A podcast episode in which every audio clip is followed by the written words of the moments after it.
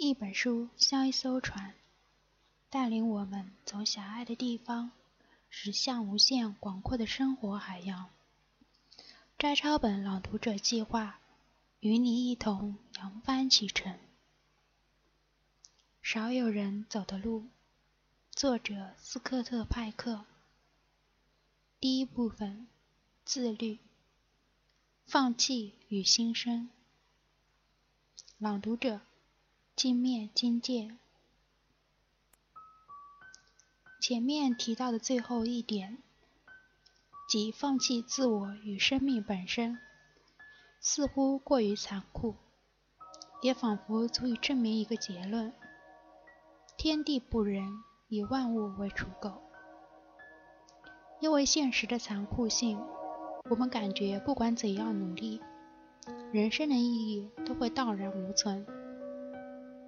西方文化强调人定胜天，自我价值高于天地，而死亡则是不可接受的，是一种奇耻大辱。难怪有人长思长生不老之术，却不敢面对无法改变的现实。实际上，人类只有适当放弃自我，才能领略到人生的喜悦。生命的意义恰在于死亡这一现实，这是哲学和宗教的核心。放弃自我是耗时长久、逐步适应的过程。我们需要经历各种各样的痛苦。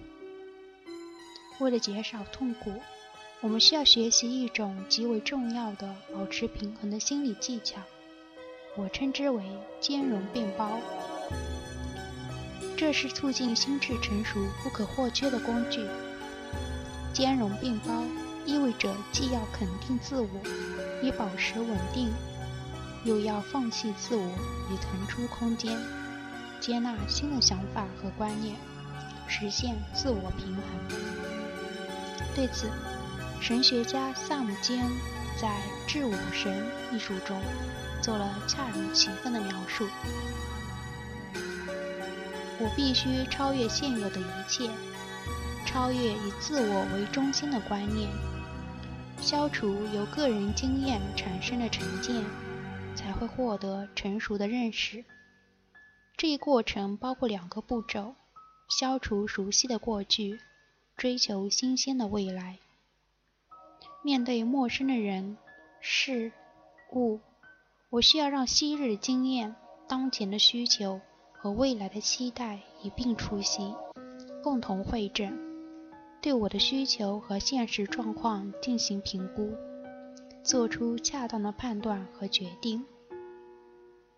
为了体验新鲜事物的独立性，我必须以包容一切的姿态，说服既有的成见和观念暂时让位，让陌生新奇的事物进入感官世界。在此过程中，我必须竭尽全力，尽可能呈现出成熟的自我、诚实的姿态、巨大的勇气。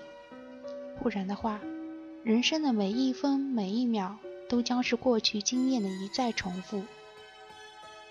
为了体验所有人事物的独特与新鲜之处，我必须让他们进入我的灵魂，并且驻足扎根。我必须完全释放自我，甚至不惜把过去的自我完全打破。兼容并包的前提在于你获得的永远比放弃的多。自律就是一种自我完善的过程，其中必然经历放弃的痛苦，其剧烈的程度甚至如同面对死亡。但是。如同死亡的本质一样，旧的事物消失，新的事物才会诞生。死亡的痛苦是诞生的痛苦，而诞生的痛苦也是死亡的痛苦。生与死，好比是一枚硬币的两面。要建立更新的观念与理论，旧的观念和理论就必须死去。诗人艾略特在诗作。智者之旅的末尾，这样描述三位智者皈依基督教放弃过去信仰的痛苦。我记得一切发生在遥远的过去，我必须再一次经历，义无反顾，义无反顾。我们这一路被带去，亦或为了生，亦或为了死。不，没有死，只有生。我见过生与死，我们无需怀疑，我们有充分的证据。他们迥然不同，令人恐惧，如同死亡。新的诞生也带给我们痛苦。我们回到自己的地方，回到灵魂的国土，遵循过去的天道，让我们不再安逸和幸福。外邦人紧握他们的神，祈求永生，而我乐于再死一次，义无反顾。既然生与死只是一枚硬币的两面。我们也许可以思索西方文化关于人生轮回的观念，譬如，人死后是否果真有来世？肉体死亡是否会引领我们进入新的轮回？这对于我们始终是不解之谜。但人生的本质确实是生死相随的过程。两千多年前，古罗马哲学家。塞利加曾说过：“人生不断学习生存，人生也不断学习死亡。”在他看来，人越是活得长久，历经的生与死也就越多。与此同时，也就会经历更多的欢乐和更大的痛苦。那么，我们是否有完全可能来避免心灵的痛苦呢？或者说，我们是否能把心灵的痛苦降至最低呢？答案既是肯定的，也是否定的。说它是肯定的，是指完全接受痛苦，在某种意义上，痛苦就不再存在。我们经由成长和自律，可以使心灵包容的能力增强，接近尽善尽美。那些在孩子们眼里被视为天大的难题，到了我们手上就可能迎刃而解。此时痛苦就不成为痛苦了。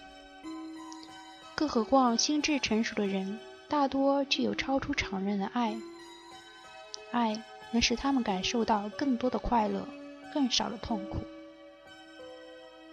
从另外一个方面说，答案也是否定的。世界需要有能力的人。心智成熟者则是最好人选，他们的内心拥有强大的力量，能做出各种决定。在全知全能的状态下做决定，远比在一知半解的状态下要经历更多的痛苦。譬如说，两位将军各带一万名士兵外出作战，在一位将军眼里，一万名士兵不过是战略工具而已。而在另一位将军看来，士兵不仅仅是作战的工具，他们个个是独立的生命，是家庭的一份子。那么，面临生死关头，哪位将军更容易做出决策呢？也许你会认为是心智成熟的人，绝不会成为前面那位将军。但很明显，答案就是前者，因为他不必忍受心智成熟者所历经的痛苦。类似上述情形也会发生在企业主、医生、教师、父母身上，人人都可能碰到机会，做出影响一生的选择。但容易做出决策的人，并不意味着是最好的决策者。最好的决策者愿意承受其决定所带来的痛苦，却毫不影响其做出决策的能力。一个人是否杰出和伟大？视其承受痛苦的能力而定。杰出和伟大本身也会给人带来快乐和幸福。表面上这是一种悖论，其实不然。虔诚的佛教徒常常忘记释迦牟尼历经艰难的痛苦。基督教徒也每每忽略耶稣济世的幸福。耶稣在十字架上舍身取义的痛苦，和释迦牟尼在菩提树下涅槃的幸福，本质上没有多少不同，同样是一枚硬币的两面。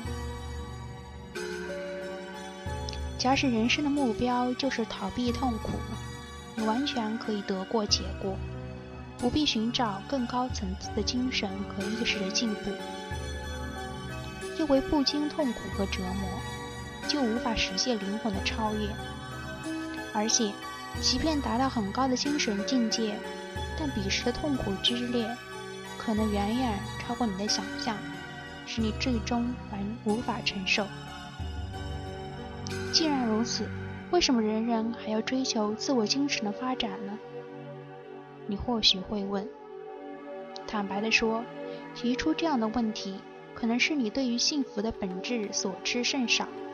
或许在本书的字里行间，你可以找到答案；或许怎样努力，你都与最终的答案无缘。关于平衡和放弃的本质，我还要补充一句。为了放弃，首先必须拥有某种事物。你不可能放弃从来没有的事物。这类似获胜前就想放弃胜利，完全无从谈起。同样，首先确立自我，才能够放弃自我。为数众多的人就是因为缺乏实践的欲望，害怕痛苦的感受，致使心灵无法成长。他们相信可以实现某种目标。却不愿为此经受痛苦。有的人为了达到精神的更高境界，甚至不惜到沙漠隐居，或放弃适合的职业去学习做木工。他们以为通过表面化的模仿就可以走捷径，达到超凡的精神境界。他们没有意识到，长期以来，他们停留在幼稚的精神成长阶段。只有从头做起，进行自律，才是唯一的捷径。无论他们需经历不可或缺的青春期、青年时期和中年成长阶段，